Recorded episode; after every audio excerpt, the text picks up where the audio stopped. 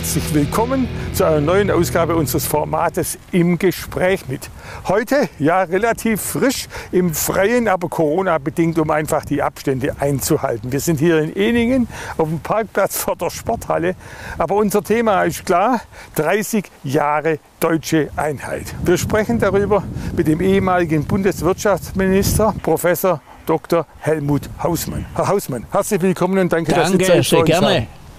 Jetzt natürlich die erste Frage. 89, 90, Sie waren Bundeswirtschaftsminister, Sie waren mit Kohl, Weigel, Genscher in dieser Bundesregierung. Was ist Ihnen in Erinnerung geblieben? Naja, also zunächst natürlich äh, die Überraschung beim Mauerfall am 9., wo wir ja in Warschau saßen, völlig unkundig. Und äh, dann äh, die äh, Parteichefs äh, Genscher, Kohl, Weigel zurück mussten und der Wirtschaftsminister dort blieb, äh, weil damals natürlich schon klar wurde, Wiedervereinigung äh, Deutschlands im Herzen Europas, neue Nachbarn. Was bedeutet das auch für andere Staaten, in dem Fall auch für Polen? Und äh, das ist mir aber sehr gut gelungen, dann auch später mit dem Weimarer Dreieck, also der Zusammenarbeit Frankreich, Deutschland, Polen, ja, diese europäische Achse zusammenzuhalten und nicht den Eindruck zu erwecken, kaum sind sie wieder vereinigt, sind sie wieder ganz groß. Und wie war das jetzt? Das müssen wir ja sehen bei der Umsetzung. Von 1990 waren die DDR und Bundesrepublik praktisch 40 Jahre getrennt. Was waren die größten Herausforderungen der Wiedervereinigung? Ähm, naja, zunächst ging es natürlich gerade auch für mich und äh, damals äh, für Blüm, Arbeitsminister, eine Massenarbeitslosigkeit zu verhindern. Dass einfach damit auch äh, die Flucht nach in Westen äh, unterbrochen wurde, war ja auch letztlich der Streitfall intern D-Mark einführen, zu welchem Verhältnis. Aber äh, ich bin ehrlich genug, der Historiker Kohl hatte recht, das Zeitfenster war begrenzt und insofern hatte das Priorität. Allerdings, wir haben natürlich bis heute noch mit den Spätfolgen dieser zu schnellen Einführung der D-Mark und des Umtauschverhältnisses zu arbeiten und zu tun.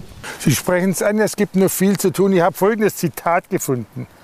Es überwiegt bei den Menschen in Ostdeutschland sehr häufig immer noch das Gefühl, dass im Zuge der Wiedervereinigung viele Dinge, die in der DDR gut funktioniert haben, verloren gegangen sind. Stimmt es? Ja, also ganz konkret, ich war jetzt letzte Woche zum ersten Mal seit sechs Monaten wieder mit dem Flieger in äh, Berlin und fuhr dann weiter nach äh, äh, Brandenburg, äh, Potsdam.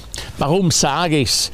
Ich wurde abgeholt von einer jungen Frau in Bautzen geboren, 32 Jahre alt. Und da haben wir uns intensiv unterhalten. Und da wurde mir wieder klar, die Rolle der Frau in der DDR war eine völlig andere. Und auch diese junge Frau war sehr, sehr selbstbewusst, sagte auch, wenn sie jetzt heiratet, macht sie ihren Weg, sie will Familie, aber ihren Beruf nicht aufgeben. Das wäre auch immer so gewesen. Und da muss ich auch sagen, äh, was haben wir teilweise für ein Theater mit äh, Familie, Beruf, Vereinbarkeit? Da sind die Frauen in der ehemaligen, äh, in der ehemaligen DDR, auch heute noch, sehr viel selbstbewusster, aber auch die Männer sind sich darüber im Klaren, sie müssen da ihren Teil beitragen, damit Familie und Beruf klappen. Denn zwei Einkommen, eine interessante Tätigkeit für die Frau, zu lange Pause, dann keine Rückkehr wegen Digitalisierung, da sind die Ostfrauen den Westfrauen voraus. Konkret. Es, es, gibt natürlich auch eine unterschiedliche Bewertung, vielleicht deswegen, weil die Ostdeutschen sind eigentlich stolz auf ihre friedliche Revolution und die Montagsdemonstration und das war ihr Beitrag sozusagen zur Wiedervereinigung. Während bei uns wird es häufig, und Sie sind der Wirtschaftsexperte so gesehen, ja klar, die DDR war wirtschaftlich am Ende, das war nur eine Frage der Zeit. Was ist richtig? Ähm,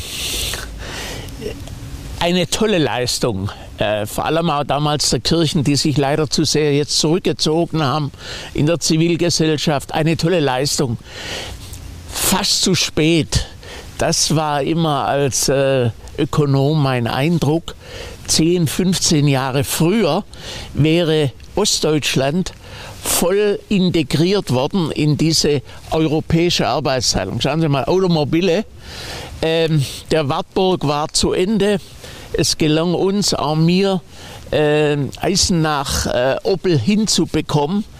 Heute ist es eine Firma noch mit 1500 Beschäftigten, damals mit über 30.000. Warum? Weil diese Arbeitsteilung in Europa schon früher stattfand. VW, Opel, VW ging zu Skoda. VW ging zu Seat in Spanien. Und darunter leiden wir bis heute, dass eben Ostdeutschland wenig Forschung und Entwicklung, wenig Firmenzentralen, wenig Chefs haben, weil das eine relativ späte Reintegration war. Und jetzt ist natürlich die Frage äh, zu sagen, ich habe ein Zitat von der Historikerin Petra Weber gefunden. Die alten und neuen Bundesländer sind mittlerweile nicht zusammengewachsen. Im Gegenteil, die Gruft, Kluft Kluft ist noch keine. Die Kluft zwischen Ost und West scheint größer denn je, kann man das sagen? Das würde ich nicht so sehen. Nein, also äh, da müssen wir auch mal den gesamteuropäischen Zusammenhang anschauen. Reden Sie mal mit Tschechen, mit Polen über das, was in Ostdeutschland geschehen ist, äh, wie die Infrastruktur ausschaut. Natürlich ist die, der entscheidende Punkt, auch für die Löhne, für die Renten, ist die wirtschaftliche Produktivität.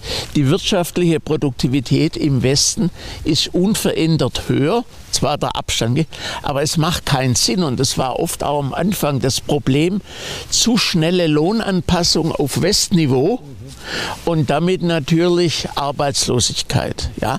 Und da muss man ein bisschen mehr Geduld haben. Was kann man tun oder wie erklärt sich das, dieser Rechtsextremismus, dieser Zulauf für die AfD, weil die sich mehr als Bürger zweiter Klasse fühlt oder welche Ängste und Sorgen tragen dazu bei? Es ist äh, nach meinen Eindrücken und ich habe immer die Chance, ja äh, viermal im Jahr in äh, Bannboot zu sein. Ich war Aufbauhelfer, zwei Jahre ehrenamtlich in Cottbus. Ähm, wir sind eng befreundet mit äh, Familien in Erfurt. Ähm, warum sage ich es? Weil nur wenn man regelmäßig dort ist, auch als Westdeutscher, hat man ein Gefühl, was die wirklichen Gründe sind. Die wirklichen Gründe aus meiner Sicht ist, dass die Ostbürger das Gefühl haben, ihre ebenfalls tolle Lebensleistung unter einem anderen System wird nicht gewürdigt. Das ist ein psychologisches Problem und das geschieht auch aus Unkenntnis. Und es ist nicht eine Frage, wir schicken Geld hin und dann erwarten wir Zufriedenheit, sondern wir müssen auch historisch einfach äh, merken, dass die Ostdeutschen im anderen Wirtschaftssystem das führende Land waren und mit einem Schlag praktisch ja, und eben auch diese permanente Westorientierung, auch der Arbeitgeber, auch der Medien, auch der, der Gewerkschaften. Ja, wann ist es soweit? Äh, manche Regionen im Osten sind weiter wie arme äh, Regionen im Westen. Das mischt sich. Jetzt natürlich die sagen, die Ostwirtschaft hinkt im Wesentlichen noch hinterher. Umgekehrt, 2019 war natürlich das Jahr Rückzahlung des Solidaritätszuschlags bzw. keine weitere Erhebung. Braucht man den noch oder könnte man zu dem Wort stehen, das die Politik gab? Na, er ist ja inzwischen ja auch kein äh, keine Spezialsteuer äh, für Ostdeutschland, sondern er wird einfach vereinnahmt und äh, stört natürlich jetzt in der jetzigen Form, indem er nur noch bleibt äh, für Gutverdiener, allerdings auch für viele Familienunternehmen, für viele Selbstständige. Und der schürt ein weiteres Problem, dass die Leute sagen, Solidaritätsbeitrag 30 Jahre später versprochen, bald abzuschaffen. Und das tut dem Ost-West-Verhältnis äh, nicht gut. Was sind die wichtigsten Voraussetzungen, dass wir sagen könnten, 40 Jahre deutsche Einheit, alles besser?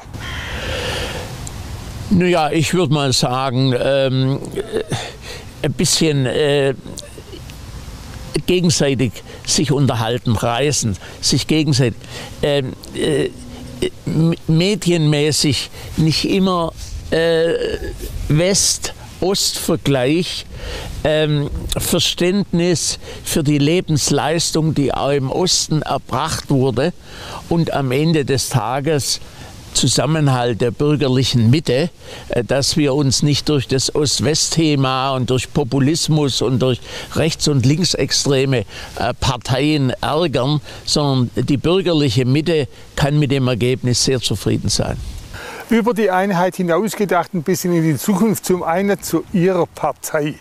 Im Augenblick dümpelt sie, wenn die Umfragewerte stimmen, so bei plus minus 6 Prozent.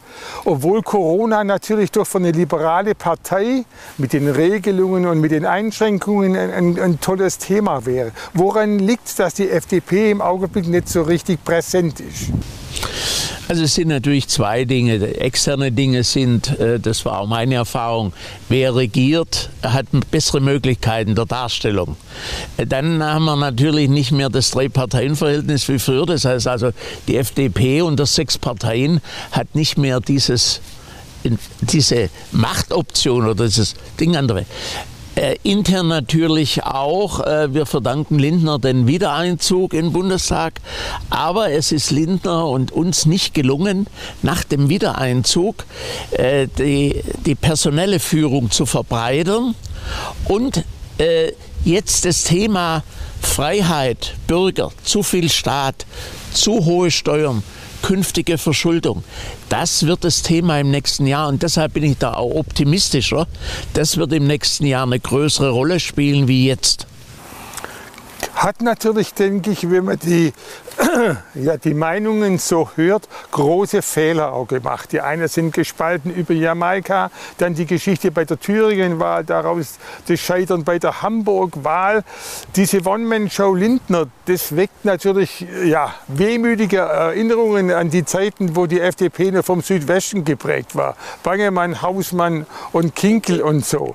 Warum gelingt es nicht, das personell breiter aufzustellen? Man hat sich eigentlich eine vermeintlich tolle Frau und die wird dann als Generalsekretärin auch wieder zügig ausgewechselt. Ja, also Teudeberg ist ein Fall für sich. Ich war Generalsekretär. Extern hat sie mir gut gefallen.